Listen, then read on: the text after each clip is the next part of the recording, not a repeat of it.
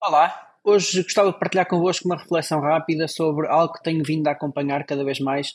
particularmente no mundo das redes sociais. Eh, as companhias partilham com as suas equipas eh, determinadas iniciativas, determinados conteúdos, etc. Partilham já os conteúdos preparados para as redes sociais e o que acontece é que estas equipas acabam por um, ehm, apenas fazer copy-paste desses conteúdos sem colocar qualquer personalização, qualquer uh, reflexão em cima destes conteúdos. A minha reflexão vai nesse sentido. Enquanto considero ser uma boa prática partilhar com as equipas algumas guidelines sobre a publicação de iniciativas, de atividades próprias, etc., portanto, algo que queremos propagar e usar a nossa eh, equipa para nos ajudar a ganhar essa propagação eh, nos canais digitais, já não considero tão boa prática que o conteúdo, que este tipo de, de informação não tenha a flexibilidade necessária para que cada um possa colocar a sua um, personalização nesta partilha. Acho muito importante quando estamos a falar de redes sociais, em particular quando usamos as redes sociais das nossas equipas, que por sua vez são construídas por si, por pessoas que conhecem, por pessoas que têm algum tipo de, de, de relação,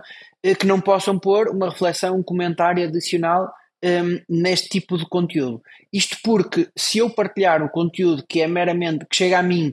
e eu partilhar como chapa 5, passa a expressão, sou, entre aspas, um mero papagaio. Várias pessoas vão perceber que aquele tipo de comunicação não é eh, o meu estilo de comunicação e então estou apenas a propagar uma informação que a minha companhia me forneceu, o que faz com que este alcance, este impacto seja muito mais reduzido do que se as pessoas puderem colocar a sua reflexão, o seu comentário, o seu toque e tornarem a mensagem muito mais personalizada também para quem